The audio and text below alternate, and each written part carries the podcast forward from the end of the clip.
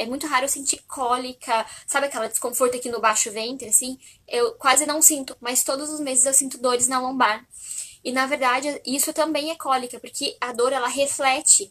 Ela pode refletir nas costas, na lombar, ou ela pode refletir nos membros inferiores. Então tem mulher que sente muitas dores nas pernas. E isso é é, reflexo dessa contração. Então, não necessariamente você sente a dor no baixo ventre, mas você sente ela em outros lugares. Como é que eu posso é, resolver? Como é que eu posso melhorar essa dor? Se você conseguir ter uma alimentação saudável, se você conseguir é, tomar bastante água, se você conseguir fazer yoga, é, ou qualquer exercício físico, se você fazer, for fazer exercício físico nessa época, dê prioridade para exercícios é, mais aeróbicos também, enquanto você estiver né, dentro do fluxo, porque o exercício aeróbico ele ajuda a, na liberação de endorfina. A, a endorfina é um dos hormônios do bem-estar, então você se sentindo bem vai se sentir, vai sentir menos dor também.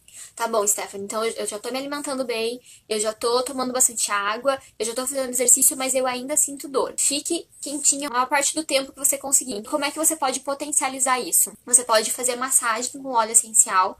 Então, existem vários óleos essenciais que são quentes, você pode diluir num óleo de coco, você pode diluir num óleo de amêndoas, um óleo de gergelim, semente de uva, qualquer óleo que você tem em casa, até um creminho que seja um pouquinho mais, mais gorduroso.